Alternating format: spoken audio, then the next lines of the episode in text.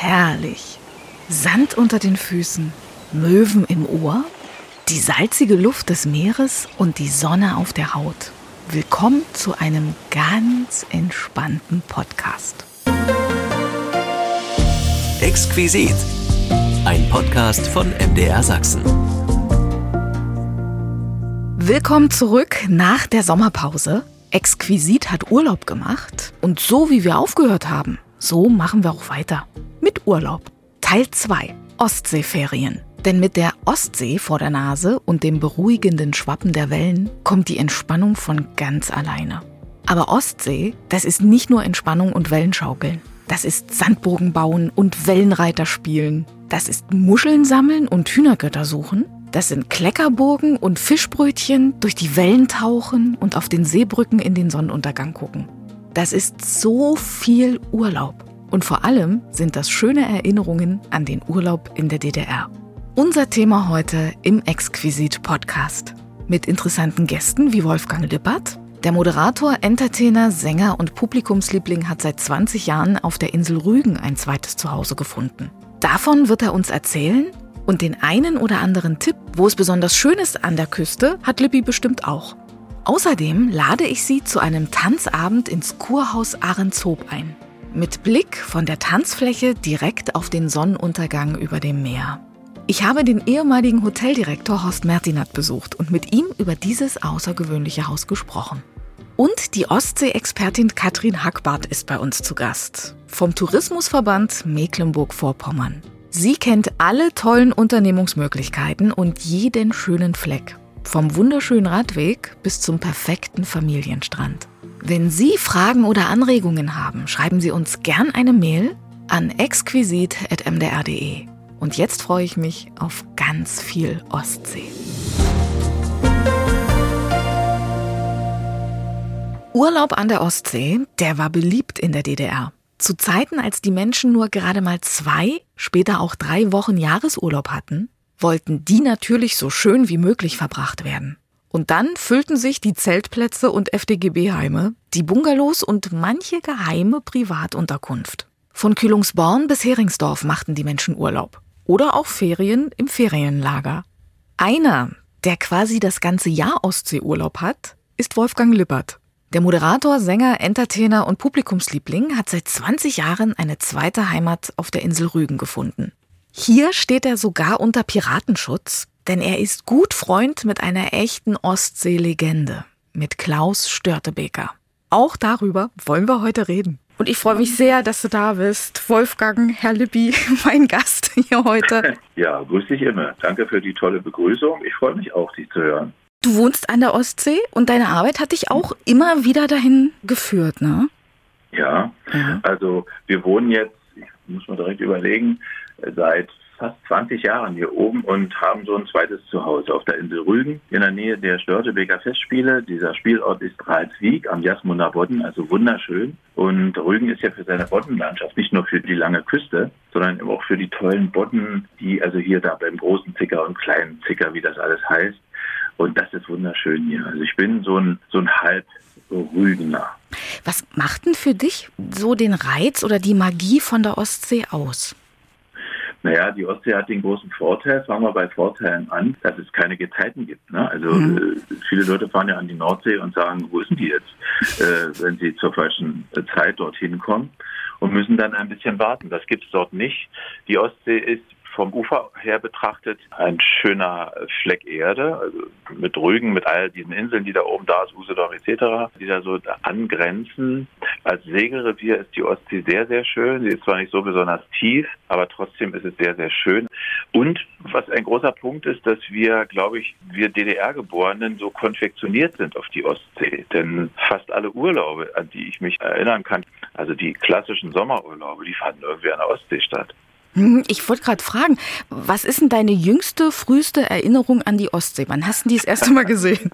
Also äh, meine Mama, die leider nicht mehr lebt, sie ist im letzten äh, Herbst verstorben mit 101 Jahren. Also wunderbar, war ein großes Geschenk für uns alle, für uns Kinder, dass wir sie so lange hatten. Mhm. Und wir haben in den letzten Jahren ganz viel geredet über früher und so weiter und natürlich über unsere Zeit, als unsere Ausfahrten, die wir gemacht haben, relativ bescheiden damals noch. Mit Mopeds sind wir da erstmal hingefahren. Die ersten Besucher waren mit den Mopeds auch, also diese lange Strecke, da hatten wir noch gar kein Auto.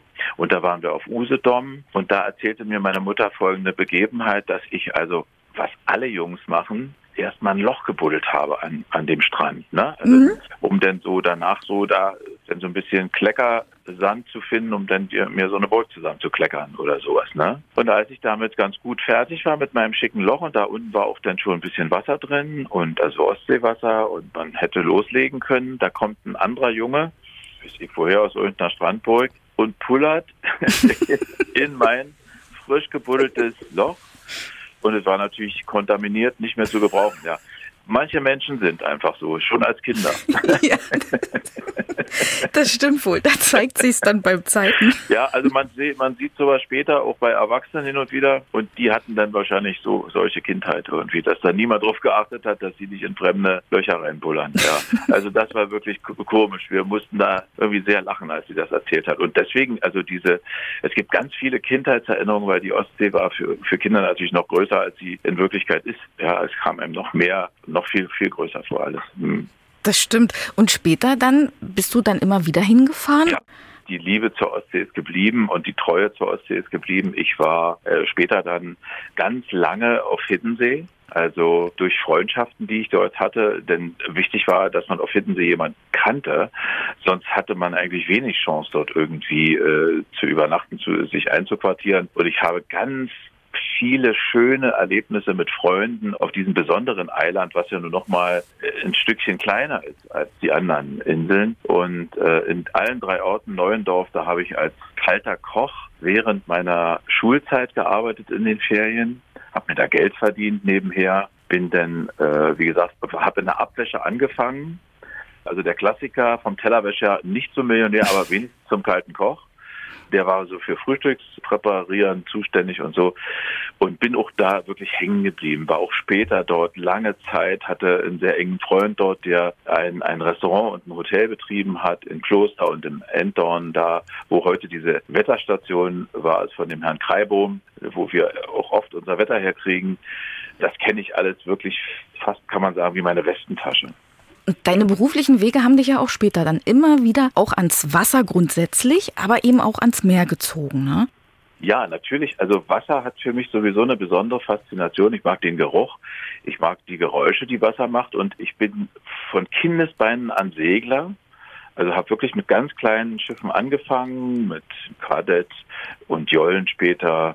Und die Liebe kommt durch meinen älteren Bruder, der Bootsbauer ist und der mich sozusagen ja da irgendwie sensibilisiert hat für Boote, für Wasser, für Wassersport und so.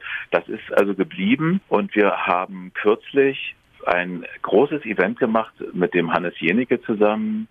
Da geht es um den Schutz der Weltmeere. Da haben sich, finden sich immer so 20 Schauspieler zusammen, meistens so Tatortleute und so. Und meine Wenigkeit.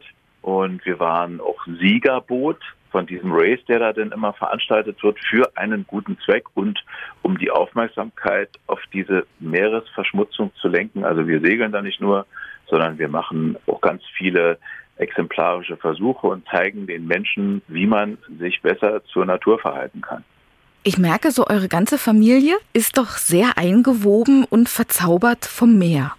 Ja, also Wasser ist ein, ein, ein wirklich faszinierendes Medium. Also natürlich äh, Meerwasser, Salzwasser, aber eben auch ich bin jemand, der auch mit ganz kleinen Booten oder mit einem Sub äh, da ganz kleine Kanäle lang paddelt und so. Also diese Nähe ist, kann man wirklich schon sagen, eine Leidenschaft.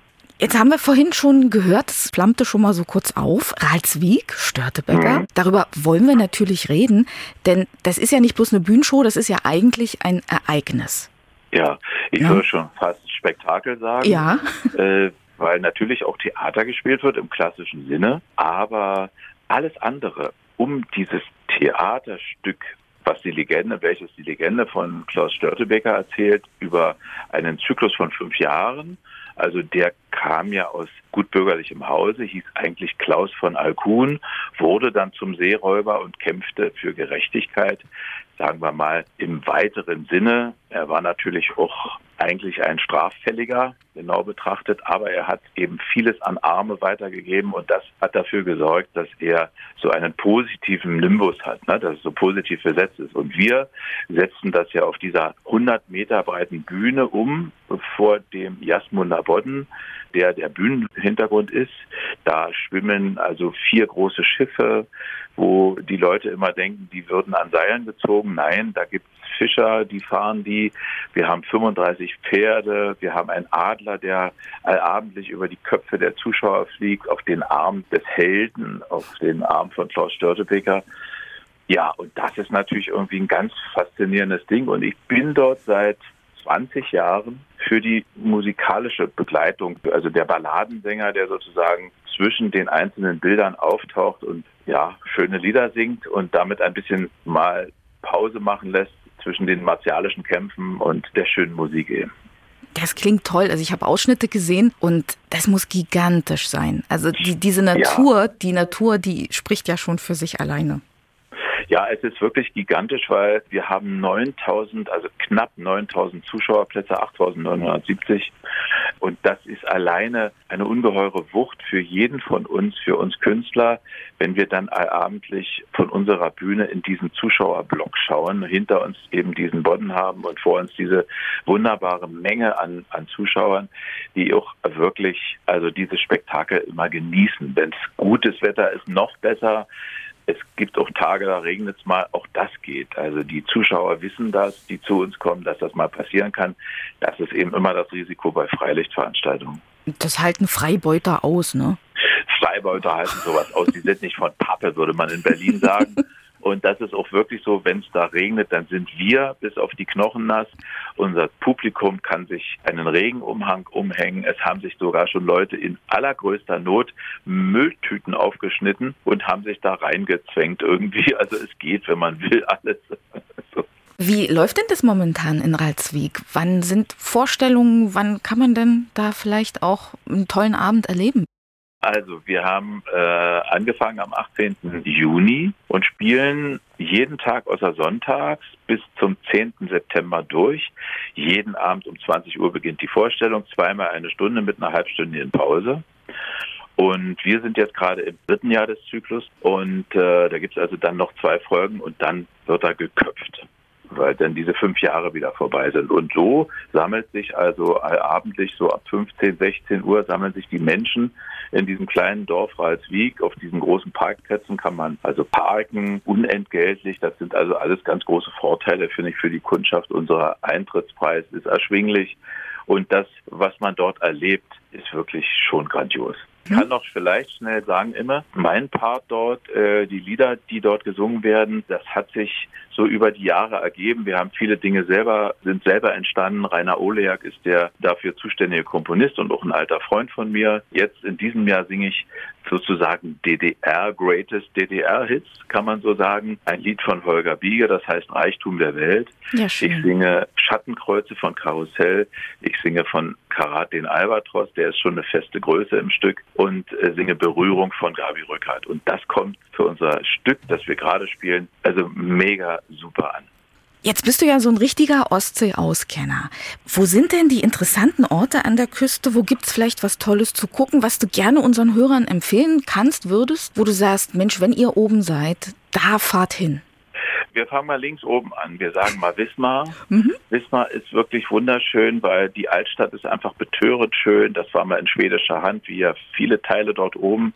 Äh, und da gibt es auch immer so irgendwie Feste, die also mit Paraden sowas auch feiern, Unabhängigkeit und so weiter. Da ist wirklich die Altstadt wunderschön. Wenn man dann weiter rüber geht, dann ist man ja schon, sagen wir mal, machen wir mal größere Sprünge auf dem Dars und der Dars ist natürlich wirklich traumhaft schön. Mhm. Ich hatte kürzlich eine Lesung in einer Seemannskirche in Prero und das war so eine fantastisch schöne Veranstaltung und ich habe gerade noch dieses Stars-Gefühl so irgendwie im Kopf. Also diese wirklich Puderzuckerstrände und diese ellenlangen Fahrradwege und es gibt dort so wunderschöne Ecken, wo man auch so ein Gefühl hat, dass man da alleine ist. Also das ist ja irgendwie äh, dort noch möglich. Ne? Und wenn man dann rüberspringt, eine Stunde weiter Richtung Osten, dann ist man ja schon auf der Insel Rügen. Und die Insel Rügen hat eben durch ihre Größe, beeindruckend größte deutsche Insel, und hat eben so viele verschiedene Orte, die man gar nicht so miteinander vergleichen kann. Also diese wunderbare Boddenlandschaft, großer, kleiner Zicker etc., Seedorf, wie das alles da heißt, Selin da hinten, wenn es hochgeht, Göhren,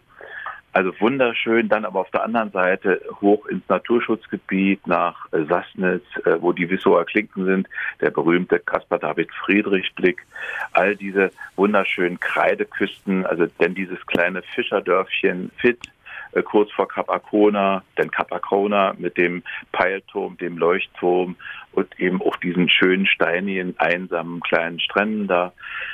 Ja, und dann gibt's ja auf Usedom mindestens genauso viel schöne, die Kaiserbäder zu entdecken. Da sind wir auch mindestens einmal im Jahr. Da gibt's immer so ein Schlittenhunderennen, wo wir allerdings nicht mit Schlitten fahren, weil das also meistens im Frühjahr ist, sondern auf, also mit so Wägelchen diesen Hunden dahinterherfahren.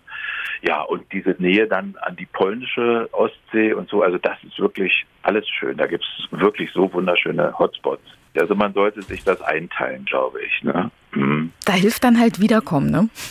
Ja, da hilft irgendwie Wiederkommen. Ja, kann man auch machen. Also ich merke das ja selber. Also der Zauber, der hat nicht nachgelassen über die Jahre, den die Ostsee hat. An welche Orte erinnerst du dich denn aus DDR-Zeiten? Egal, ob man sagt, die gibt's auch noch, wie Hotel Rügen zum Beispiel, oder die sind ja verschütt gegangen dann nach der Wende, wie vielleicht so manches Ferienlager. Oder gibt's da so bestimmte Orte, wo du sagst, Mensch, das ist auch, um Vergangenheit nochmal aufleben zu lassen, ist ein schöner Ort? Ja, also es gibt natürlich Orte wie Prora oder sowas, wo man einerseits bedrückt ist, weil das ja auch Militär war und auch Nazikultur, die sich jetzt also wirklich dabei sind, sich zu wandeln und dass da schöne Wohngebäude entstehen oder Urlaubswohnungen, äh, Ferienwohnungen für Menschen. Ich selber habe an Rügen natürlich also sowieso Kindheitserinnerungen mit den Eltern, aber meine erste Kindersendung, die ich damals gemacht habe, die 1900 1984 äh, begann, die hieß Hedu und ich bin dann eingestiegen für einen anderen Moderator, habe das sozusagen übernommen, das Format und meine erste Live-Show, die ich dann zu erledigen hatte mit dieser Sendung, die war in Barbe. Und zwar in so einem verrückten Gebäude. Myther heißt dieser Architekt, der hat diese Spannbeton-Geschichten äh, gebaut damals. Also eben so die Berliner Kongresshalle und viele andere Dinge, die so große Spannbetonflächen hatten. Und dieser Mytherbau, dieses Café unmittelbar hinter den Dünen da in Barbe, da war meine erste Fernsehsendung. Und so gibt es natürlich immer noch so ein paar Ecken, wonach auch ein bisschen DDR-Vergangenheit noch so durchschimmert. Aber ansonsten hat diese Küste oder auch diese die viele Orte äh, so ein neues und schönes Gesicht bekommen, auch an den meisten Stellen. Wenn man jetzt da oben Urlaub macht, an der Ostsee, was mhm. gibt es denn für regionale Spezialitäten, Stichwort Kulinarik, die man unbedingt mal probiert haben sollte? Zum Beispiel wie einen schönen Köhm oder so. Ja, also ich bin jetzt nicht so ein Schnapstrinker, aber ich äh, würde sagen, das gehört auf jeden Fall mit dazu und alle möglichen Arten von Kümmel oder ein Köhm eben. Und es gibt ganz viel Sanddorn-Kreationen, also alles, was irgendwie sich um Sanddorn dreht, Sanddorn-Seife, Sanddorn-Schnaps, Sanddorn-Dusche, Sanddorn irgendwas. Und Kreide ist auch was interessant, jetzt nicht unbedingt zum Trinken, aber für die Schönheit. Das spielt auch hier eine große Rolle. Alles so regionale Produkte. Und Restaurants gibt es natürlich immer irgendwelche Geheimtipps. Also die Leute wollen ja dann am liebsten Fisch essen, wenn sie an die Ostsee kommen. Und der ist natürlich nicht überall direkt vom Fischer, sondern auch meistens auch Tiefkühlware, was nicht irgendwie schlimm ist, weil der schmeckt genauso gut. Aber wenn man eben wirklich versessen darauf ist zu sagen, Mensch, heute früh ist der noch in der Ostsee geschwommen, dann muss man schon suchen. Diese Orte muss man schon suchen. Aber es gibt wirklich glücklicherweise eine Menge schöne Orte. In Schabrode gibt es ein ganz tolles Restaurant von Matthias Schilling. Das kenne ich aus DDR-Zeiten noch. Den haben wir früher immer Eierkeil genannt. Wenn wir also nach Hiddensee übergesetzt sind von Schabrode, dann ging man noch zu Eierkeil und da gab es, wie der Name schon sagt, eben ausschließlich Brateier und Kocheier und in allen Varianten Eier. Und dann ging es rüber auf die Insel. Also gibt es eine Menge Tipps. In Binz auf jeden Fall gibt es tolle Tipps. In Sassnitz gibt es tolle Tipps. Hier, wenn ich mal bei Rügen bleibe. Wir sind natürlich hier auf der sicheren Seite mit dem Ostsee-Auskenner schlechthin. Vielen, vielen Dank für die ganzen tollen Tipps. Ja, ich habe natürlich niemals, also man kann nicht alles erreichen, weil es ist jetzt ungerecht natürlich, nicht? Denen, all denen gegenüber, die irgendwie mehr machen. Es gibt hier auch auf, auf Rügen wirklich sensationelle Schnapsbrennereien, also die wirklich so Obstbrände aller feinster Art machen, die also ihr Obst selber anbauen und da bis zum letzten Moment, bis also dann das tolle Gesöff fertig ist, das alles zu betreuen, da der Apfel wird gestreichelt vorher und so weiter. Also, also gibt es wirklich Leute, die hier ganz tolle Sachen machen. Hast du vielleicht noch eine schöne Sage so zum Abschied oder vielleicht so ein Seemannsgarn, was man bei euch da oben spinnt, was abends vielleicht am Lagerfeuer erzählt wird? Irgendeine schöne Geschichte? Naja, weißt du, ich habe ja allabendlich mit einer gewissen Art von Seemannsgarn zu tun. weil das, was wir da erzählen, ist natürlich Legende. Und wie das so bei Legenden ist, da kommt natürlich immer ein bisschen was dazu. Und diese Geschichten, also ich würde da fast schon auf Störtebecker verweisen und sagen, die Geschichten, die uns äh, oder den Autoren denn dazu einfallen, zu den Dingen, die überliefert sind. Also es gibt auch Literatur noch aus dieser Zeit. Und darum ranken sich dann natürlich unsere Stories um den Piraten Klaus Störtebecker und seine Mannen. Und wenn man sich mal in diese Zeit zurückversetzt, das war wirklich sehr interessant, weil diese Menschen, die damals Macht und Einfluss hatten, das war die Hanse, also die den Handel gemacht haben dort. Das waren die Königshäuser, die Margaretes, die in Schweden, Dänemark und Mecklenburg interessanterweise auch sich alle nicht grün waren, würde man heute sagen. Also immer irgendwie in Fehde lagen. Dazwischen dann die Piraten, die äh, mal Kaperbriefe bekamen, dass sie mal den einen ausrauben durften und das woanders wieder legal in Anführungsstrichen verkaufen durften. Und diese ganzen Geschichten sind alleine schon so spannend. Da ist so viel Seemannsgang drin, dass ich glaube, da ist man schon mal ganz gut beraten. Ich freue mich sehr, dass du erzählt hast heute. Das ist ja. so, ja, das ist so erfrischend. Hab ja. vielen, vielen Dank für die Geschichten und dass du uns mitgenommen hast in deine Heimat am Meer und ja, gerne. auch in die schöne Erinnerung, wahrscheinlich ganz vieler Hörer auch an die DDR-Urlaube an der Ostsee. Vielen, vielen Dank und gerne auf ein neues. Habe ich gern gemacht, immer. Dann erstmal auf bald. Auf bald, gerne. Und liebe Grüße an deine Hörer. Tschüss, tschüss. Tschüssi. Klabautermann Lüppi mit jeder Menge Seemannsgarn hier bei MDR Sachsen. Und jetzt darf ich Sie ins Kurhaus nach Ahrenshoop einladen. Die Künstlerkolonie Ahrenshoop war zu DDR-Zeiten ein beliebter Ort für viele Kunstschaffende. Maler, Schriftsteller, Schauspieler, Kammersänger und auch Rockgrößen der DDR Professoren und Doktoren vom Stardirigenten bis zum Erfinder erholten und arbeiteten hier viele Bekanntheiten aus Wissenschaft und Kunst. Das Kurhaus war dabei erstes Haus am Platz, berühmt für seine noch berühmteren Gäste aus Kunst, Politik und Wissenschaft, berüchtigt, mit einem Augenzwinkern natürlich, für die rauschenden Ballnächte und ein unvergessliches Erlebnis für die Bürger, die das Glück hatten, einen der begehrten Plätze zu erhaschen. Das Kurhaus gibt es heute nicht mehr. Wir besuchen es aber noch einmal. Zusammen mit Horst Mertinat, dem ehemaligen Direktor dieses außergewöhnlichen Hauses. Ihn habe ich besucht und nur wenige Meter vom alten Platz des Kurhauses mit ihm geplauscht. Und wir gehen heute mal durch den Hintereingang, denn wir gucken mit Herrn Mertinat hinter die Kulissen. Lieber Herr Mertinat, ich freue mich, dass wir heute hier so zusammensitzen und ein bisschen über Ostseeurlaub in der DDR sprechen. Sie waren 17,5 Jahre lang der gute Geist des Kurhauses in Ahrenshoop. Ein gehobenes Haus, das auch gar nicht so leicht zu buchen war. Zu buchen war das nicht, da wir einen Vertrag hatten mit dem Kulturbund und natürlich mit dem Reisebüro in Berlin mit der Generaldirektion. Dort wurden dann unsere Betten verkauft und sie waren natürlich sehr, sehr gefragt. Die Ursache war eigentlich diese, dass Ahrenshoop 1946 von dem Kulturbund zur demokratischen Erneuerung Deutschland, die erste Organisation, die in den Bundesländern bzw. in den Besatzungszonen in allen Vieren existierte. Später wurde dann der Kulturbund umbenannt in Kulturbund der DDR. Und dort wurde in Ahrenshoop wurde bereits beraten, dass Ahrenshoop ein Erholungsbad für die schaffende Intelligenz und für die Künstler bleibt.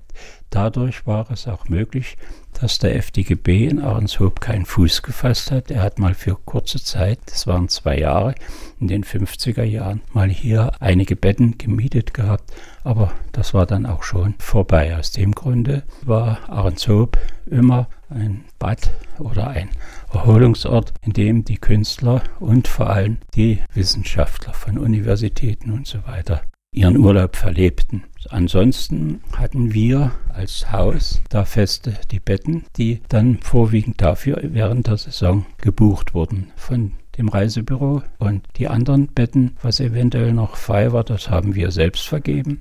Außerhalb der Saison oder sagen wir ab Mitte September haben wir auch über freie Betten selbst verfügt und selbst gebucht.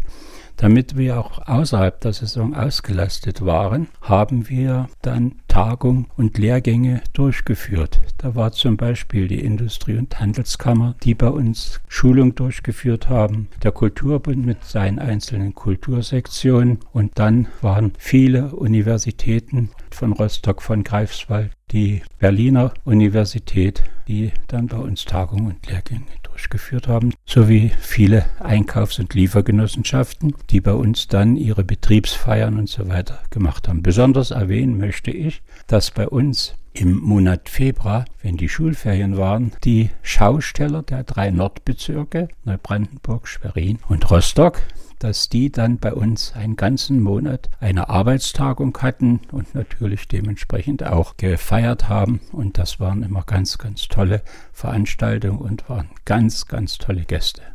Was denkt man denn eigentlich, wenn man so eine Aufgabe übernimmt? Wenn so ein Betrieb, wenn so eine Aufgabe auf einen zukommt, was haben Sie denn da gedacht, als das anstand? Äh, ich persönlich bin 16 Jahre bei der deutschen Seereederei beschäftigt gewesen. Ich habe in Leipzig habe ich Koch gelernt und bin dann mit 19 Jahren zur deutschen Seereederei gegangen, bin dann 10 Jahre aktiv gefahren. Dann habe ich in der Zwischenzeit meine Meisterprüfung gemacht, natürlich die 10. Klasse äh, nachgeholt, da ich ja 1954 mit der 8. Klasse aus der Schule gekommen bin. Nachdem ich meine Meisterprüfung hatte, habe ich gesagt, da kann ich nicht stehen bleiben und habe ein Fernstudium angefangen an der Fachschule für das Hotel- und Gaststättenwesen Leipzig, Käthe-Kollwitz-Straße. Und während der Zeit habe ich gleichzeitig eine Berufsausbildung für 120 Lehrlinge aufgebaut. Wir haben jedes Jahr in der deutschen See, bei der Deutschen Seereederei 30 Koch- und 30 Kellnerlehrlinge eingestellt um diese dann für die Seefahrt dementsprechend vorzubereiten. Ausgebildet wurden die Lehrlinge grundsätzlich nach den Grundlagen des Hotel- und Gaststättenwesens. Und dann kam die Situation, dass das Reisebüro zu mir kam und mich fragte, ob ich nicht Interesse habe, beim Reisebüro als Direktor zu arbeiten. Naja, habe ich gesagt, warum nicht? Du hast das studiert und dann bin ich zum Reisebüro gegangen, sollte dann erstmal ein Jahr in der Verwaltung in Berlin arbeiten. Daraus wurden bloß acht Wochen. Und dann habe ich die erste Vertretung übernehmen müssen als Direktor. Und so habe ich mich dann ganz systematisch eingearbeitet in den Job und kurze Zeit später hat man mir dann Ahrenshoop als festes Hotel angeboten. Und ich muss sagen, mir hat das vom ersten Tag an sehr viel Spaß gemacht. Das erste, was Aufgabe die war, dass ich Kontakt zum Ort aufgenommen habe, ganz spezifisch äh, zur Volkssolidarität, also zu den Rentnern. Und es war so, dass die Rentner grundsätzlich bei uns einmal im Frühjahr und einmal im Herbst und zu Weihnachten ihre Feiern, ihr Kaffee trinken durchgeführt haben. Das war an und für sich eine sehr wichtige Sache für mich, denn viele, viele Verwandte, teilweise die Rentner selber, haben im Kurhaus gearbeitet, denn das Kurhaus ist 1892 in Betrieb gegangen und wurde ja dann Ende der 60er Jahre abgerissen, 1972 dann als neues Kurhaus eröffnet. Wie kam man denn als normaler DDR-Bürger an einen Platz, an diesen begehrten Platz im Kurhaus Ahrenshoop? Also während der Saison war es natürlich sehr, sehr schwer, äh, da äh, Hotelbetten zu bekommen. Aber was die Gastronomieplätze waren, die waren für grundsätzlich alle Gäste da. Wir hatten eine Reservierung für unsere Vertrags- und Hotelgäste. Ansonsten haben wir alle Gäste betreut, egal woher sie kamen. Und wir hatten ja bei uns ein sehr umfangreiches Angebot. Bei uns gab es Frühstück, Mittag, Nachmittagskaffee und Kuchen, da wir eine eigene Konditorei hatten mit eigenem Eis, welches wir hergestellt haben. Dann war das Armbrotessen und nach dem Armbrotessen war fünfmal in der Woche Tanz mit einer Live-Musik, alles Berufsmusiker. Am längsten hat bei uns die Band Mendikant gespielt unter Leitung von Frank Tröger. Das waren 15 Jahre. Wie funktioniert denn so ein Betrieb? An was muss ein Direktor eines solchen Hauses denken? Also eins war in meiner Arbeit, und das war das Interessante und das, was mir sehr gut gefallen hat, war, dass wir ein absolutes selbstständiges Arbeiten hatten. Und zwar, wir waren voll verantwortlich. Wir hatten einen Finanzplan und das war im Prinzip das, was man heute als Budget bezeichnet. Wir haben jeden Monat Inventuren durchgeführt. Jeden Monat haben wir wirtschaftlich eine Abrechnung gestellt, wo alle Umsätze drin waren nach dem jeweiligen Gebiet so wie auch dementsprechend alle Kosten, die waren. Ob das die äh, Personalkosten waren, dann hatten wir vorgegeben beim Personal auch, wie viele Personen wir beschäftigen konnten und so weiter. Verantwortlich waren wir, dass dieser Stellenplan eingehalten wurde, beziehungsweise den wir selbst gestaltet haben. Dann waren natürlich die Energiekosten, dann Verschleißmaterial, Grundmittel, Abschreibung und all diese Sachen, die haben wir alle selbst verwaltet, so dass grundsätzlich am Betriebsergebnis 1 immer der Nettogewinn erschien. Wir haben jedes Jahr für unseren Betrieb eine Jahresbilanz, Abschlussbilanz machen müssen, die von Berlin, vom Finanzministerium auch kontrolliert wurde, indem dass man bei uns dann eine Prüfung durchführte. Das war jedes Jahr Ende Februar, Anfang März. Das war an und für sich das Interessante an der Sache, dass ich überall, ob das Gerichtsverhandlungen waren, was natürlich vorfällt in jedem Betrieb, dies oder jenes, ich konnte entscheiden, wie machst du das? Nimmst du einen Juristen oder einen Rechtsanwalt oder gehst du dann selber zu den Verhandlungen hin? Das war rein meine Entscheidung, da hatte ich auch keinerlei äh, Vorschriften. Natürlich wurden wir auch von Berlin, von der Generaldirektion kontrolliert. Wir hatten Inspektionen, da wurden die Finanzen überprüft, wie die Or Betriebsorganisation läuft. Und äh, da war man schon immer ganz schön in Trab, das alles zusammenzuhalten. Und wenn man 88 Mitarbeiter zur Hauptsaison hatte, war ein Wochen, an ein Wochenende häufig nicht zu denken. Wo kam denn das Personal her? Gibt es da richtig feste Mitarbeiter, die wirklich auch ganzjährig da sind? Gibt es Saisonkräfte? Wir hatten grundsätzlich, na, wir können sagen 75 Prozent feste Mitarbeiter. Dadurch, da wir Tagungen und Kongresse und so etwas hatten, wir hatten selbst internationale Kongresse, brauchten wir natürlich auch dementsprechend einen Mitarbeiterstab. Und während der Saison hatten wir zum Beispiel 22 Mann alleine in der Küche. Und wie ich schon erwähnte, wir hatten eine eigene Konditorei noch und wir hatten einen Fleischer für äh, beschäftigt. Also es war im Prinzip alles da. Eigene Wäscherei war dann eigentlich ein vollständig selbstständig arbeitender äh, Betrieb und diese Verantwortung zu übernehmen und über alles verantwortlich zu sein, ist natürlich auf der einen Seite sehr schwer. Man darf natürlich hier nicht übersehen, man kann nicht alles, also heißt es, ich muss mit den Mitarbeitern arbeiten. Das heißt, den Mitarbeitern werden dementsprechend Verantwortungen übertragen. Und wenn ich das von Anfang an mache, dann habe ich auch dementsprechend Mitarbeiter, die zum Betrieb stehen. Und das ist das Allerwichtigste. Es hat keinen Zweck, alles versuchen selbst zu machen und Lobhudelei, wie alles läuft und so weiter, muss auch mal ein ernstes Wort gesprochen werden. Das gehört alles mit dazu. Aber ich kann nur sagen, was unsere festen Mitarbeiter waren, die waren viele, viele Jahre, die bei uns gearbeitet hatten. Und wir hatten auch, ja, das ist ja nun eigentlich bekannt, einen sehr anspruchsvollen Gästekreis, einen sehr guten Gästekreis. Und so hat es mit den Gästen Spaß gemacht und auch mit den Mitarbeitern hat es Spaß gemacht. Wir haben Sommernachtsbälle alle 14 Tage während der Saison durchgeführt. Da hatten wir 150 bis 160 Gäste. Das wurde der Abend eröffnet mit einem riesengroßen kalten Buffet, was wir alles nebenbei nach den normalen Tagesaufgaben, die wir zu erfüllen hatten, erfüllen mussten und erfüllt haben. Und die Gäste waren alle immer sehr zufrieden. Und wenn man heute noch Gäste trifft, die damals bei uns waren, die immer wieder, wie schön war es doch im Kurhaus Ahrenshoop. Wir haben gerade schon gehört, äh, Sommernachtsbälle, es gab Kaffee und Kuchen und vor allen Dingen nicht nur die Hotelgäste durften ins Restaurant oder in die Bar, sondern es war offen für Urlauber auch, die vielleicht aus Zingst herkamen oder aus Wustrow gefahren kamen oder vielleicht sogar auch mal aus dem Inland gucken in Ahrenshoop. Wie war es denn, wenn so der große Sommeransturm vorbei war? Wenn der Sommeranstoß vorbei war, dann hatten wir meistens, wo wir dann gesagt haben, so jetzt müssen wir eine Woche Ruhe treten. Und dann wurde äh, das Hotel erstmal gründlich gesichtet und dies und jenes auch festgelegt, was an Reparaturen und so weiter durchgeführt werden musste. Und äh, wenn das vorbei war, dann mussten Mitarbeiter, die fest beschäftigt waren, in Urlaub gehen, da sie im Sommer ja alle keinen Urlaub kriegten oder fast niemand. Und dann, dann lief der Betrieb weiter und war dann ebenfalls anstrengend. Was wir hatten, wir haben eine Woche Ende November, Anfang Dezember, je nachdem, wie es fiel, eine Woche den Betrieb geschlossen.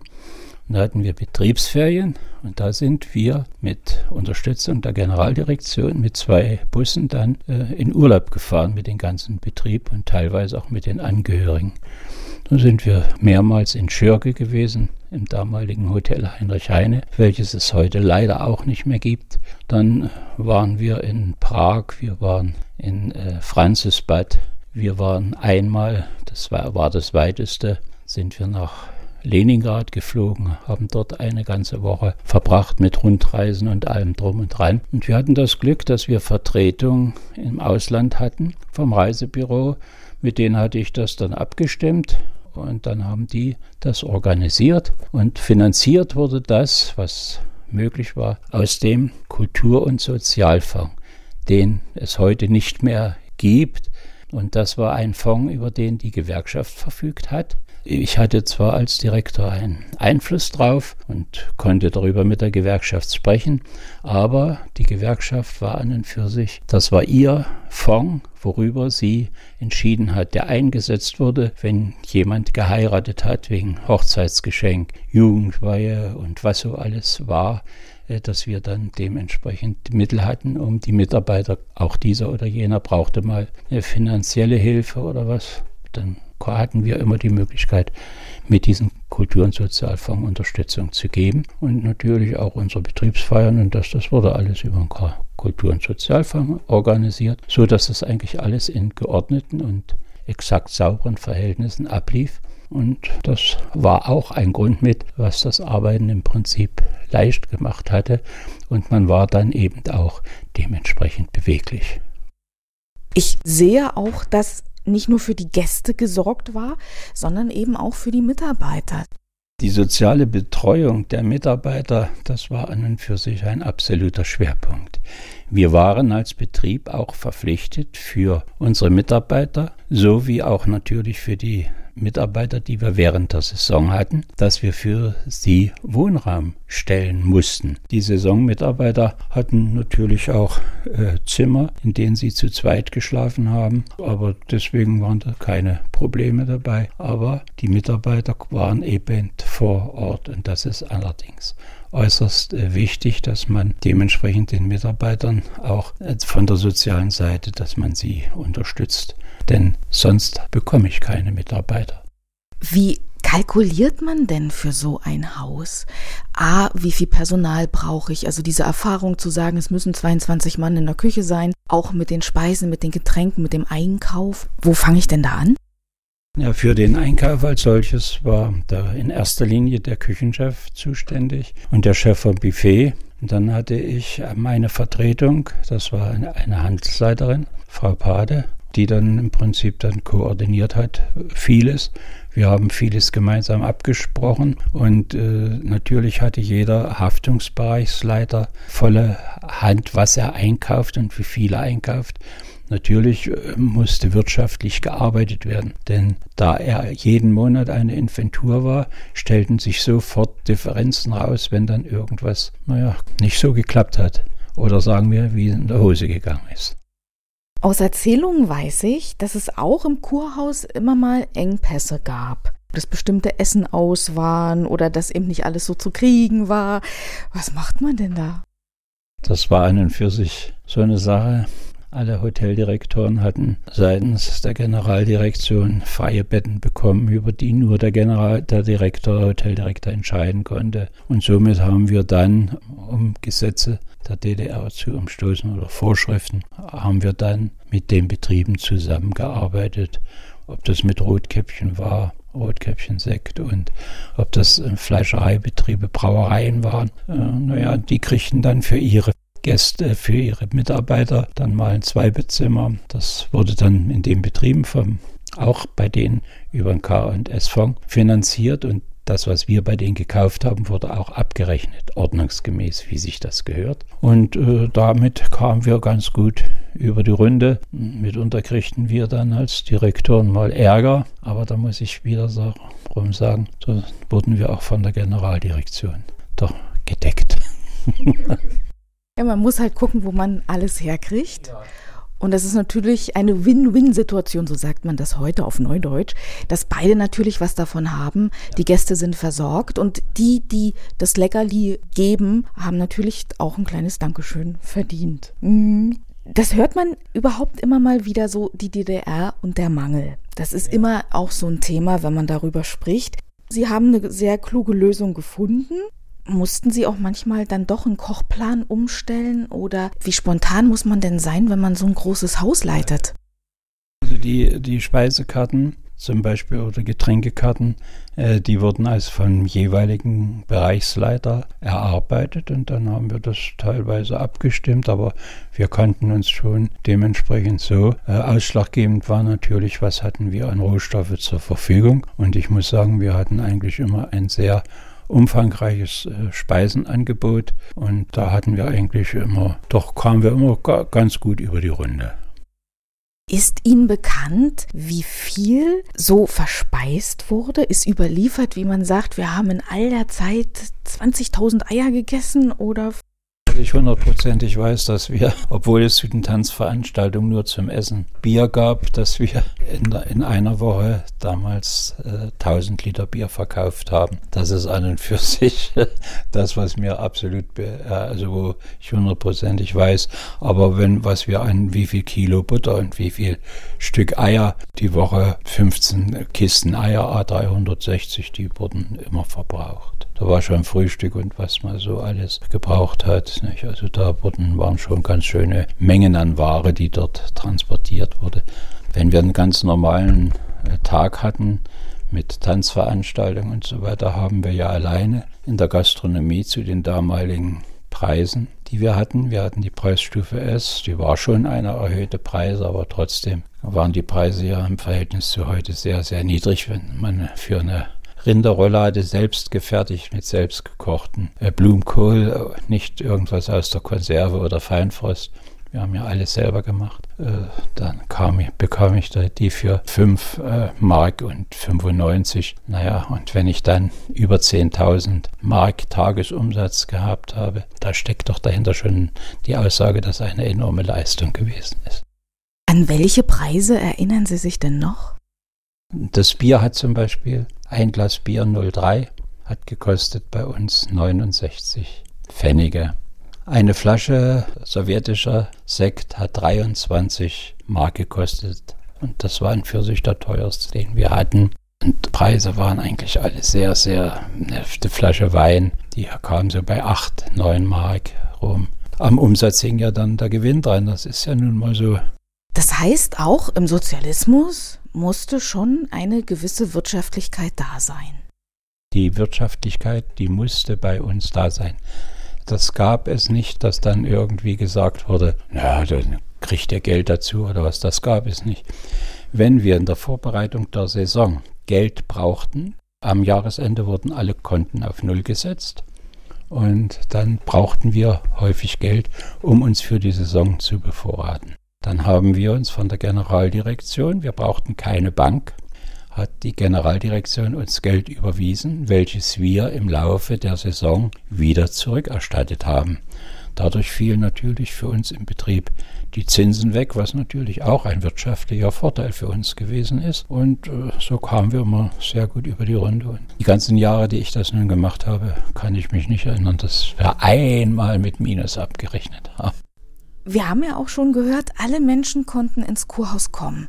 Zum Kaffee, zum Tanz. Ist überliefert, von wo so die meisten kamen. Waren das mehr so die Einheimischen, die dann das auch wirklich frequentiert genutzt haben?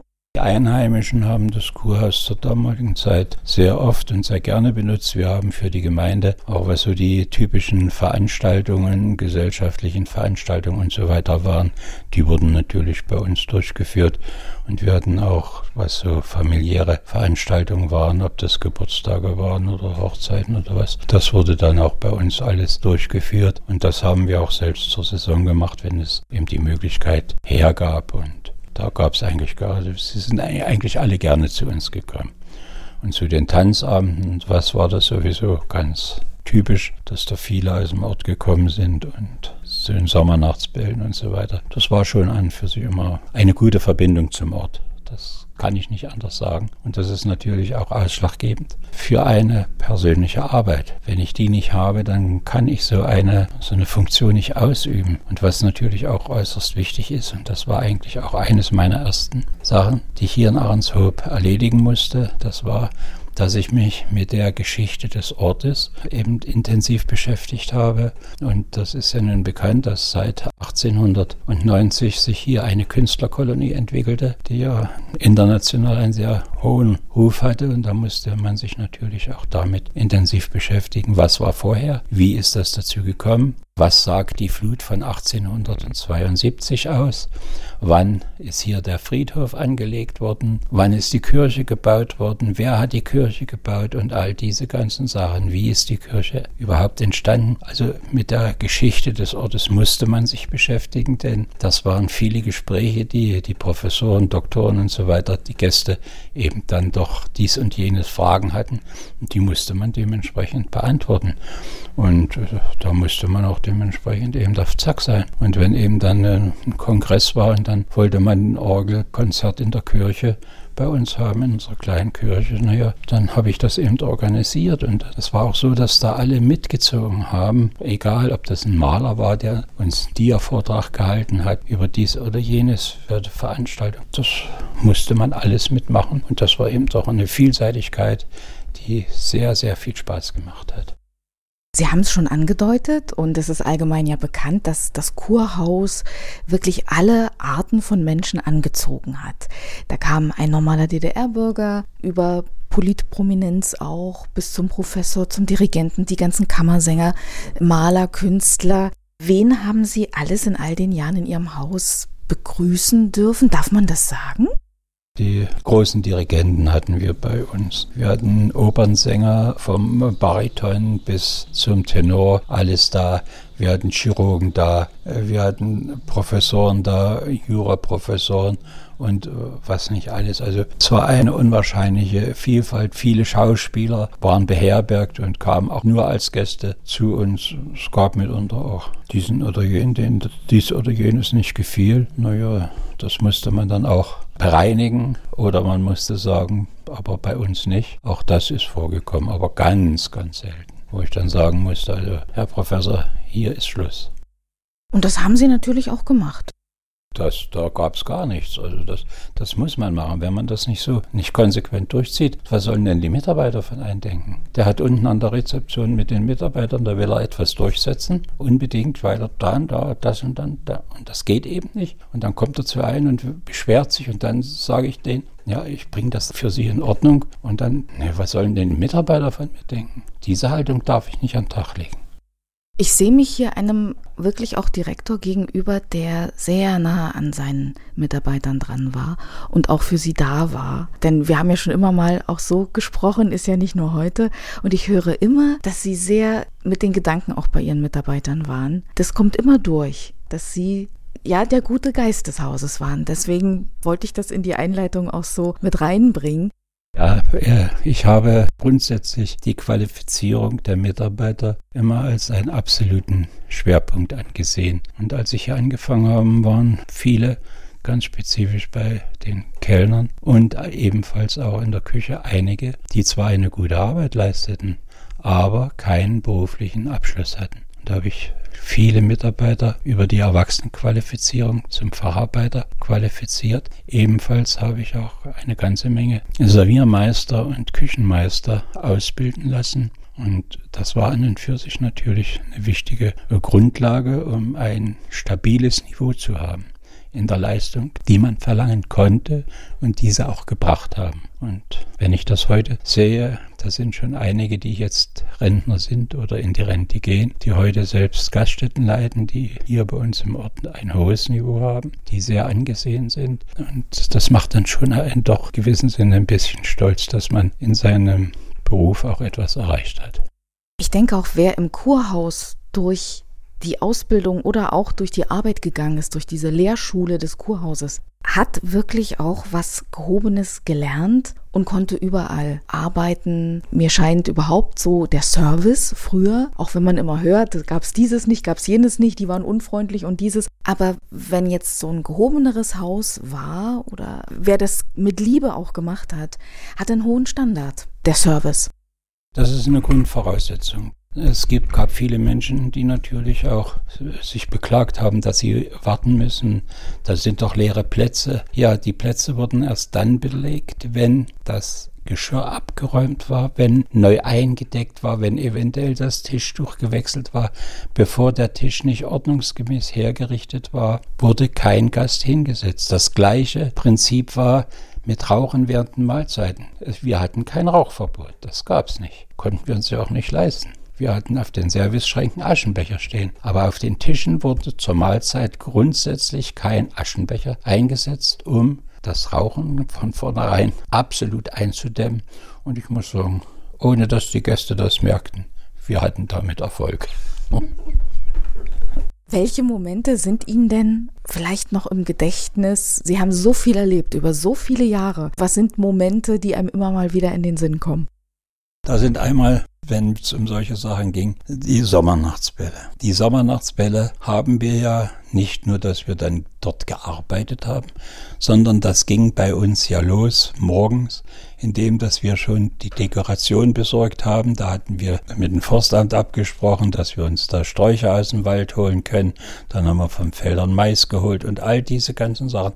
Und dann hat die ganze Betrieb auch viele in ihrer Freizeit und natürlich auch die Kapelle. Die haben dort immer fleißig mitgemacht, so dass äh, jedes Mal, wenn wir einen Sommernachtsball hatten, das Bühnenbild ein anderes war, auf der anderen Seite eine andere Dekoration. Und das waren immer so, äh, so Erlebnisse, wir gehören zusammen. Und natürlich das Aufregendste waren dann immer die Silvesterfeiern. Die Silvesterfeiern waren in erster Linie nur von Gästen hier aus unserer Umgebung. Wir haben ganz, ganz wenig Gäste gehabt, die von außerhalb kamen auch von Stammgästen waren das ganz, ganz wenige. Darf ich das immer als Schwerpunkt angesehen haben. Das war eine Veranstaltung, wo eben die ganzen Betriebe und so weiter, die Betriebsleiter und so die Mitarbeiter von den Betrieben und so weiter dann gemeinsam gefeiert haben. Und natürlich hing das auch damit zusammen, dass man sich untereinander immer besser kennenlernte. Und das war an für sich auch immer ein, ein ganz tolles Erlebnis, wenn dann nachts um vier die Kapelle immer noch spielt.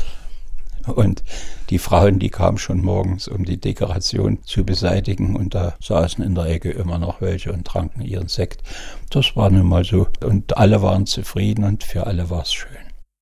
Sommernachtsbälle, das war auch so eine Frage auf meiner Liste, welche Veranstaltung das Kurhaus so erlebt hat. Die verschiedenen Bälle, mehrmals in der Woche auch. Tanzveranstaltungen, Silvester haben wir gehört. Wissen Sie, wie viele Gäste Sie begrüßt haben in all der Zeit? Kann man das schätzen?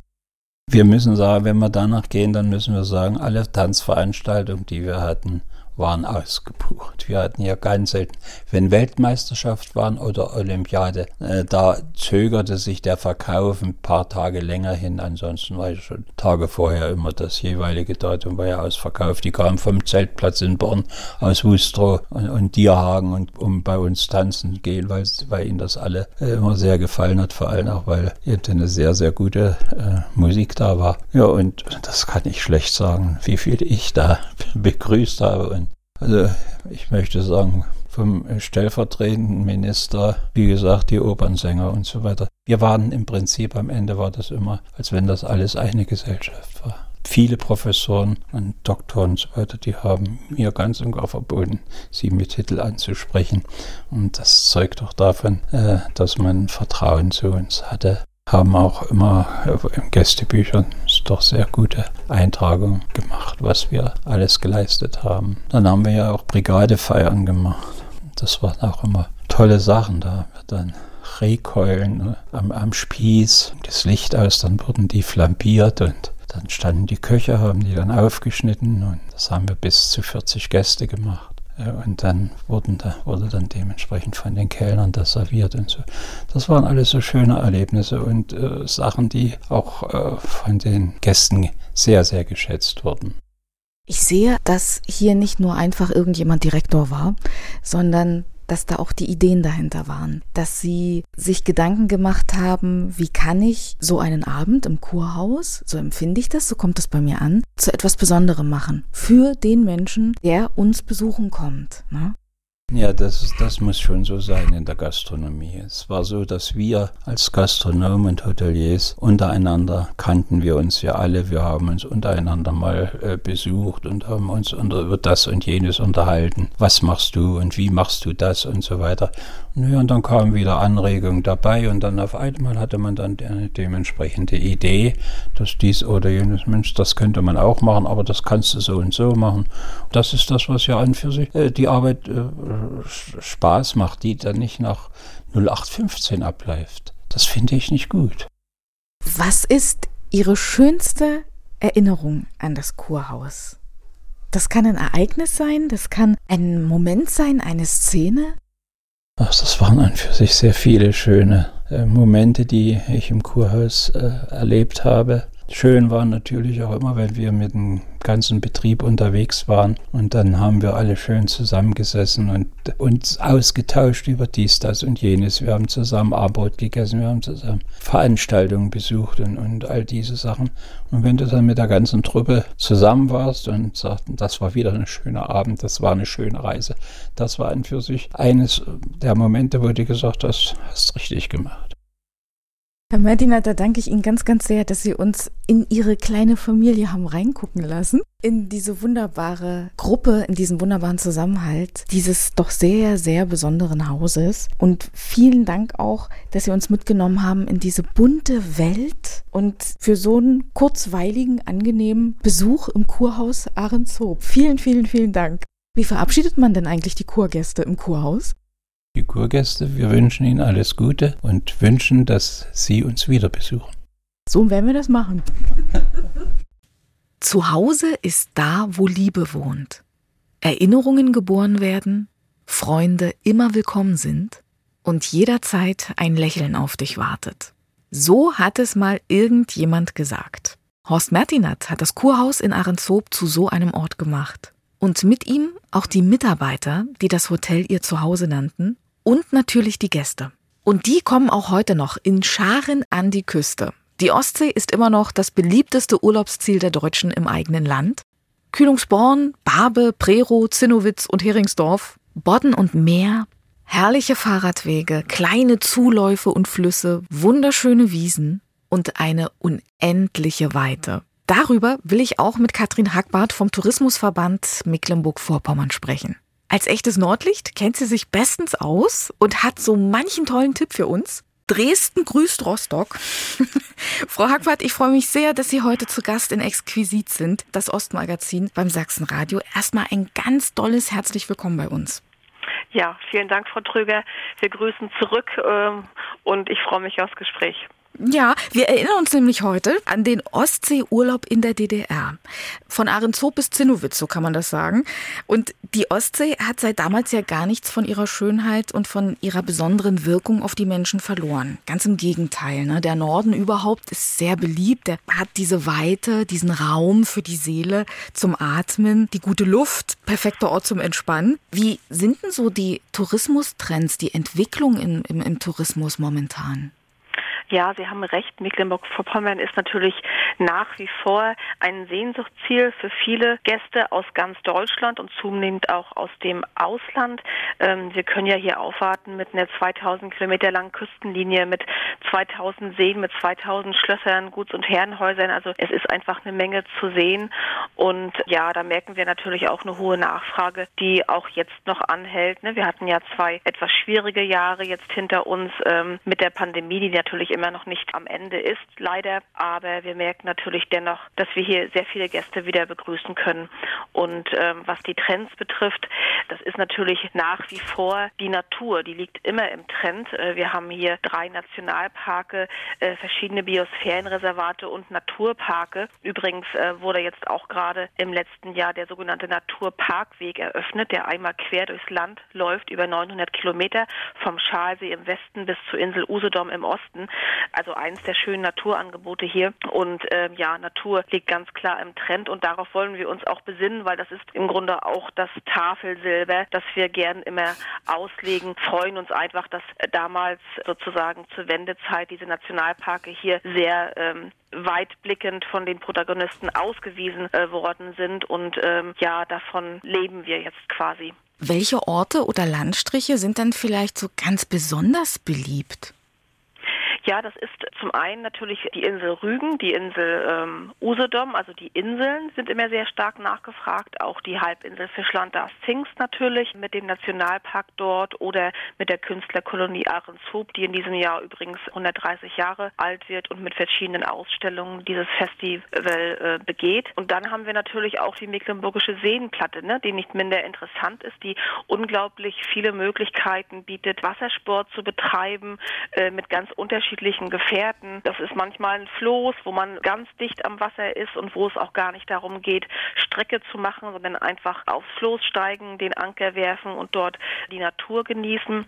Dann sind es natürlich ähm, unterschiedliche Segeltraditionen hier. Also es gibt ganz viele Marinas und ja, also die Mecklenburgische Seenplatte ist natürlich auch ein Ort, an den sehr viele Gäste reisen. Und dann gibt es natürlich auch verschiedene Anlässe, die Gäste nach Mecklenburg-Vorpommern holen. Zum Beispiel in diesem Jahr haben wir das 20-jährige Jubiläum Weltkulturerbe, also Wismar und Stralsund. Die beiden Hansestädte sind seit 20 Jahren, gehören zum Weltkulturerbe und äh, richten dort verschiedene Festivitäten aus, ähm, geführte Rundgänge etc. Dann hatte ich schon gesagt, äh, 130 Jahre Künstlerkolonie Ahrenshoop, das ist ein wichtiger Punkt. Oder auch äh, Schliemann, der in diesem Jahr 200 Jahre alt geworden wäre und ähm, ja, Troja entdeckt hat. Kaum einer weiß wahrscheinlich, dass er in Mecklenburg-Vorpommern geboren worden ist, äh, in Neubuckow an der mecklenburgischen Ostseeküste und er lebte auch lange in Ankershagen in der mecklenburgischen Seenplatte und beide Häuser, es gibt dort äh, zwei kleine Museen, also eine Gedenkstätte in Neubuckow und ein Museum in Ankershagen, die haben sich auf dieses Jubiläum vorbereitet und bieten auch allerhand an ja geführten Touren, Vorträgen und äh, Konzerten an. Mhm. Würden Sie sagen, dass die Urlaubsziele von früher auch immer noch so die Anziehungsmagneten von heute sind oder hat sich das auch so ein bisschen gewandelt? Gewandelt, weil da neue Dinge auch entstanden sind?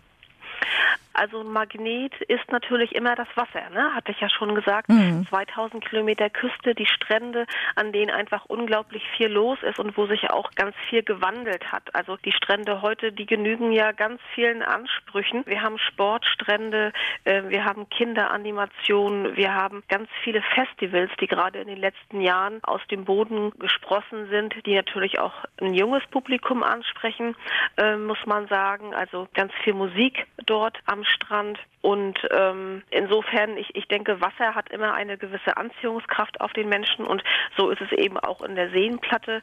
Da gibt es auch ganz wunderbare Sonnenuntergänge und wenn man die vom kleinen Gutshaus oder Schloss dann verfolgen kann, indem man auch nächtigen kann, dann ist das wunderbar.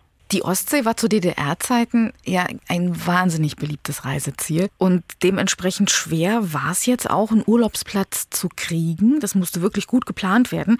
Wie sieht das heute aus? Werden da auch eventuell Plätze knapp? Ähm, wie ist denn so die Frequentierung?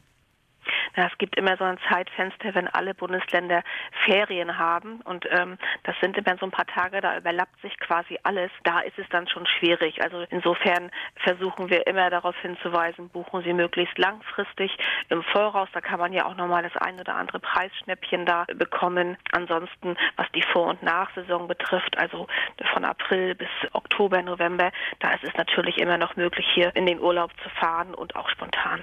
Was wäre denn eine gute Zeit zu buchen, so im Voraus?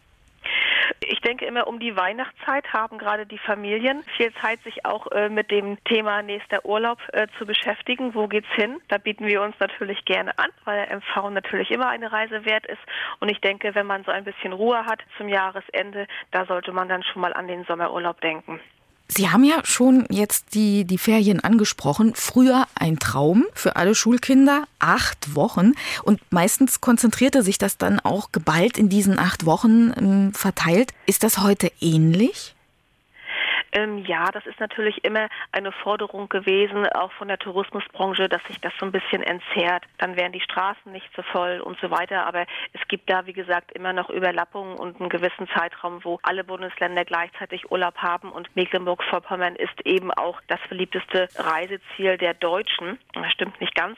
Bayern ist dort an Platz 1 laut einer Umfrage und wir äh, liefern uns da immer so ein Kopf-an-Kopf-Rennen, aber ähm, es ist ja immer so ein bisschen diese Entscheidung Berge oder Meer und da finden eben sehr viele Gäste auch den Weg nach MV und ähm, da ist es eigentlich immer unser Ziel, dass wir das so weit wie möglich entzehren können, aber das ist natürlich auch Aufgabe der Kultusministerkonferenz, die dort diese Dinge plant und das weit im Vorfeld.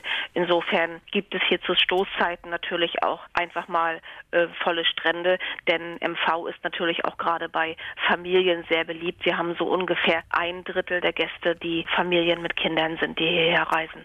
Wir haben jetzt auch vorhin schon gehört, dass ja wahnsinnig viel möglich ist auch. Zu DDR-Zeiten war das nicht immer so. Es gab Dinge, die sogar regelrecht verboten waren, wie Wassersport, der ja die Gefahr barg, dass jemand abhauen könnte. Mhm. Wie ist das heute? Was ist alles möglich im und ums Wasser rum? Also es ist wirklich fast alles möglich. Also es gibt einfach ganz viele Angebote an den Stränden und an den Seen.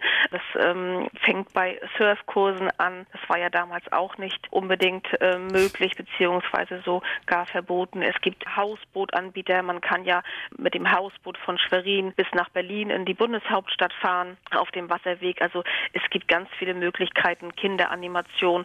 Aber ich finde auch gut, dass ähm, auf die alten Zeiten sozusagen auch noch noch ein Schlaglicht geworfen wird. Das äh, betrifft dann die Museen, die auch über die Zeit berichten. Oder zum Beispiel gibt es in Kühlungsborn den äh, sogenannten Grenzturm mit so einem kleinen Open-Air-Museum, wo sich im Grunde jeder auch nochmal darüber informieren kann, wie die Dinge zu DDR-Zeiten hier gestaltet waren an der Küste. Und ähm, sowas finde ich auch sehr wichtig.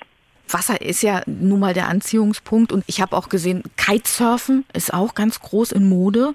Da sind anscheinend auch Schulen entstanden, richtig? Das ist auch richtig, ja. Also es gibt ganz viele tolle Kitesurf-Reviere hier in Mecklenburg-Vorpommern. Ich denke Westrügen, ähm, Halbinsel Ummanz, das ist zum Beispiel ein sehr beliebtes Revier, um solche Dinge zu lernen. Aber auch äh, gibt es im Grunde an der gesamten Küste. Aber Anfänger zieht es oft nach Ummanz, ähm, weil es dort auch sehr flach ist in den, ähm, sag ich mal, angrenzenden Gebieten und insofern ist das sehr, sehr beliebt. Na und Strandspaziergänge dürfen natürlich auch nicht fehlen. Das ist, glaube ich, mit so das beliebteste, was man am Wasser machen kann. Ich persönlich mag das immer sehr gerne abends. Da bin ich gern immer noch mal am Strand, wenn alles so ruhig wird, wenn die Sonne auch schon fast weg ist, dann ist das Meer auch oft ganz ruhig. Früher hätte ich ja schlechte Karten gehabt, denn zu DDR-Zeiten hatte der Strand Öffnungszeiten. Der war gesperrt von abends bis 6 Uhr morgens. Ist das heute auch noch so? Nein, das ist natürlich nicht so. Und wenn Sie in die Ostseebäder gehen oder fahren, dann werden Sie das auch sehen. Es gibt da ja auch ausgewiesene Feuerstellen zum Beispiel und da sitzen die Menschen zusammen bei Gitarrenmusik und bei offenem Feuer und die Strände sind natürlich auch durch die vielen Strandbars abends noch sehr gut besucht. Wie ist denn das überhaupt abends am Strand? Baden im Dunkeln? Darf man? Auf jeden Fall. Und es ist ein sehr schönes Erlebnis und ich kann es nur empfehlen. Kurz und bündig, mehr gibt es nicht zu sagen. Also gerne mal ausprobieren. Wenn man heute so die Leute erzählen hört von früher, ganz oft hört man, dass die alles auf dem Zeltplatz zum Beispiel, egal ob das jetzt in Dierhagen ist, Prero zum Beispiel, dass die alles mitgenommen haben, auch zu essen und Konserven, weil irgendwo ein Kiosk stand und das war's. Wie sieht's heute aus mit Gastronomie, mit mal hier schnell einen Schmankerl abfassen? Wie hat sich das entwickelt? Ähm, ja, also wir nehmen wahr, dass es ein ganz großer Trend ist, auch regionale Produkte zu probieren. Ne, das macht ja letztendlich auch einen Urlaub aus, dass man ähm, vielleicht nicht die eigenen Sachen, die man ohnehin schon kennt, probiert oder mit im Gepäck hat. Jeder muss es am Ende selbst entscheiden, aber es gibt einfach ganz viele tolle Sachen. Ich habe jetzt gerade entdeckt eine neue Schokoladenfabrik in Born auf der Halbinsel Fischland, da ist Zings, die Schokolade in Bioqualität herstellen. Oder es gibt ähm, das, wer gerne Bier mag, das Inselbier äh, in Rambin wird das hergestellt. Da wird auch so ein bisschen Kreide beigemischt, ne? eine Adaption der Rügener Kreidefelsen. Also es gibt einfach unglaublich viel, was es hier kulinarisch zu entdecken gibt. Und wir haben auch die gesamte Palette, die wir da anbieten können. Also vom beliebten Fischbrötchen, was übrigens auch äh, immer noch äh, der Renner ist, mundet ja auch sehr, sehr gut. Da gibt es aber auch ganz viele neue Kreationen, zum Beispiel den Pflaumen-August in der Hansestadt Greifswald, wo dann bei Fisch 13, so heißt der Laden, auch noch ein bisschen Pflaumenmus beigewischt wird, dem Matthias, und der dann unter dem Namen verkauft wird und der Renner ist ähm, bis hin natürlich zu den äh, Sterne-Restaurants. Wir haben neun Sterne-Restaurants in Mecklenburg-Vorpommern und wer dann auf die gehobene Küche Wert legt, der wird hier natürlich auch fündig. Wir haben sogar ein Sterne-Restaurant oder was einen grünen Stern führt. Das ist ja eine neue Kategorie bei Michelin und da wird auch nochmal Wert gelegt auf nachhaltige Produkte, auf Ökoprodukte, die dann in die Menüs einfließen. Auch ganz toll in der Feldberger Seenlandschaft. Hm, klingt lecker. Wie ist denn mit der Personallage? Man hört ja doch immer mal, es wird knapp. Wie ist da die Entwicklung? Und wenn Sie eine Lanze brechen sollten für auch das Arbeitsland, sei es nur für eine Saison, Mecklenburg-Vorpommern, was würden Sie denn sagen? Das ist in der Tat ein äh, sehr großes Problem. Natürlich ein Problem, was nicht nur die Tourismusbranche betrifft, sondern auch andere Industriezweige, andere ähm, Bereiche. Und ja, da müssen wir wirklich ähm, schauen, wie wir dem Herr werden. Da wird es natürlich nicht die eine Lösung geben. Da müssen unterschiedliche Dinge zusammengeführt werden. Da müssen kluge politische Entscheidungen getroffen werden. Und das ist ein sehr, sehr komplexes Thema. Ähm, für Menschen, die sich entscheiden, nach Mecklenburg-Vorpommern zu kommen, um hier zu arbeiten. Ich tue das ja auch selbst. Ich bin natürlich aber auch hier in äh, Schwerin geboren. Kann ich nur sagen, es ist ein unglaublich interessantes Land. Die Landschaft begeistert täglich. Äh, man hat die Ostsee vor der Tür, man hat die Seen vor der Tür und einfach ja eine sehr gute Luft. Und das ist natürlich auch ein, ein wichtiger Punkt, das Umfeld. Aber es müssen dann natürlich auch sehr viele andere Faktoren zusammenkommen. Stichwort Bezahlung, Stichwort weitere Mehrwerte, die da eine Rolle spielen. Und ja, ich glaube, da müssen wir die Köpfe zusammenstecken und ein einfach das Problem angehen, weil das äh, ist natürlich hier auch gerade die Pandemie hat gezeigt, dass viele Menschen, die im Tourismus gearbeitet haben, abgewandert sind in andere Branchen. Das ist ein ganz beträchtlicher Teil und die Branche war natürlich einfach sehr, sehr anfällig für dieses Virus, das sich ja nicht zuletzt auch durch Bewegung von Menschen auch überträgt. Mm, wenn man jetzt so ein E-Bike-Fan ist wie ich, wie sieht's denn mit Radwegen so bei Ihnen aus? Wo sind vielleicht besonders schöne Radstrecken, auch neu erschlossene Wege? Was kann man da als Radler gut erkunden? Ja, also äh, viele kennen vielleicht den Ostseeküstenradweg. Den bin ich selber auch schon ähm, geradelt. Ganz schöne Ausblicke hat man da, zum Beispiel im Bereich Kühlungsborn. Der geht von wo nach wo? Der äh, beginnt quasi fast bei Lübeck dort in dem Bereich Boltenhagen-Wismar und führt dann weiter äh, Richtung Osten durchs Land. Mhm. Und ähm, ja, wir haben auch verschiedene Fernradwege, die durchs Land führen. Berlin-Kopenhagen zum Beispiel ist ein sehr attraktiver Radweg, der dann am Brandenburger Tor beginnt und in Kopenhagen endet. Und es gibt auch ganz viele unterschiedliche Themenradwege. Also wenn man sagt, man möchte mal die Backsteinbauten erkunden, dann gibt es dafür Radwege. Und äh, weil Sie jetzt explizit nach dem Thema E-Bike fragten, da hat jetzt vor ein, zwei Jahren in der mecklenburgischen Kleinseenplatte, das ist um Wesenberg rum, ein Elektrocenter eröffnet, also die Touristinformation, die berät auch Menschen, was muss man wissen, wenn man sich ein E-Bike leihen möchte, welche Strecken kann man dort fahren und steht damit Rat und Tat zur Seite. Jetzt ist ja nicht immer schönes Wetter. Ich glaube, haben alle schon mal erlebt, verregnete Tage an der Ostsee. Was kann ich denn unternehmen? Was kann ich mir denn anschauen rund um die Ostsee, wie zum Beispiel ein Meeresmuseum oder dergleichen, wenn vielleicht das Wetter mal nicht so dolle ist? Ja, das finde ich eben das Schöne auch hier in Mecklenburg-Vorpommern, dass wir einfach eine unglaubliche Vielfalt auch bieten können. Also da würde ich vorschlagen, man kann sich zum Beispiel, wenn man Fotografie interessiert ist, nach Zingst begeben. Das ist ja ein Ort, der sehr stark wirbt mit dem Thema Fotografie. Da gibt es das Max-Hünden-Haus. Da kann man sich auch Fotoapparate, die man vielleicht selbst nicht hat, ausleihen für einen Tag oder auch äh, für mehrere Tage und kann dort auf Fotopirsch gehen. Es gibt auch geführte Fotospaziergänge, die dort angeboten werden. Also ich finde ein sehr, sehr schönes Angebot in Zingst, die auch ständig in Galerien ähm, Ausstellungen zeigen von namhaften Fotografen. Und das Thema Kunst natürlich auch im gesamten Land. Äh, es gibt hier in Rostock eine sehr schöne Kunsthalle, in Kühlungsborn eine sehr schöne Kunsthalle. Also das, das Thema Kunst ist natürlich eins, was dann nicht nur bei schlechtem Wetter, aber eben auch dann vielleicht eine Rolle spielen kann. Dann, wie schon erwähnt, die kulinarischen Angebote, dass man einfach sich mal so ein bisschen dem Genuss hingibt. Wenn man im Winter da ist oder im Herbst, äh, sind es natürlich die Wellness-Hotels, die natürlich auch damit locken, dass sie regionale Heilmittel mit einbeziehen in ihre Anwendung. Vielleicht hat schon mal der eine oder andere was von der Rügener Heilkreide gehört, die natürlich eine sehr ja, samtige Haut hinterlässt, wenn man ähm, diese anwendet. Oder eben Sohle. Warnemünde ist ja ein Thalasso-Seebad. Da gibt es ein Thalasso-Zentrum im, im Hotel Neptun, wo man dann ganz viele verschiedene Anwendungen mit Meerwasser buchen kann. Also das sind zum Beispiel Dinge, die man dann bei Schlechtwetter machen kann. Und dann haben wir auch ganz viele Naturerlebniszentren, die einfach erklären, wie die Natur hier tickt im Land. Also da gibt es zum Beispiel das Myrizeum in Warenmüritz oder das Ozeaneum in der Hansestadt Stralsund und ganz viele kleine Zentren, wo man einfach das Thema Flora und Fauna aufgreift. Und das finde ich auch ganz wichtig, dass ja über alle Altersgruppen hinweg, dass man einfach ähm, die Natur schätzt und sich darüber auch informiert und weiß, was den Menschen oder den Gast hier auch umgibt. Und dann haben wir eine ganz äh, neue Attraktion, die ist noch gar nicht sozusagen auf dem Markt. Das ist der sogenannte Skywalk, der Königsweg, der jetzt auf der Insel Rügen entsteht. Das ist eine schwebende Aussichtsplattform, wo sich auch noch mal ganz viele tolle Ausblicke auf die Ostsee und auf den Buchenwald dort ergeben und angrenzend an diesen Skywalk, der voraussichtlich in diesem Jahr noch eröffnet werden soll, gab da eine kleine Verzögerung. Da gibt es auch so ein Naturerlebniszentrum am Königsstuhl, was jetzt auch gerade restauriert wird und ähm, wo eine ja, Generalüberholung der Ausstellung stattfindet. Und das lohnt sich auch auf jeden Fall dann im Zusammenhang zu besuchen. Ja, immer ein schöner Grund, auch immer wieder zu kommen.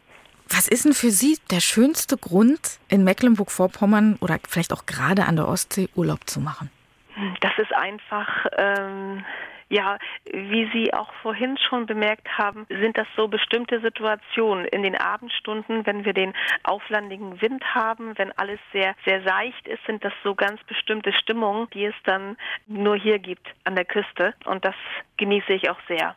Das stimmt. Und das möchte ich genauso stehen lassen, dieses Bild und auch dieses Gefühl. Und ich sage ganz, ganz vielen Dank für die schöne kleine Reise an die See und für die Auszeit, die wir jetzt gerade mit Ihnen nehmen durften. Ich wünsche Ihnen ganz, ganz viele Gäste in Zukunft und immer viele glückliche Urlauber. Und vielleicht hören wir uns gerne auch nochmal wieder.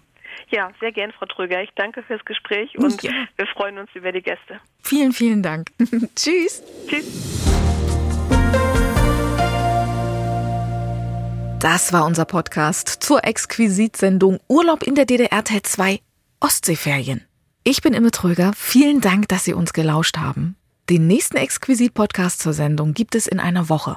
Und wenn Sie Fragen oder Anregungen haben, dann schreiben Sie uns gern eine Mail an exquisit.mdr.de. Exquisit, ein Podcast von MDR Sachsen.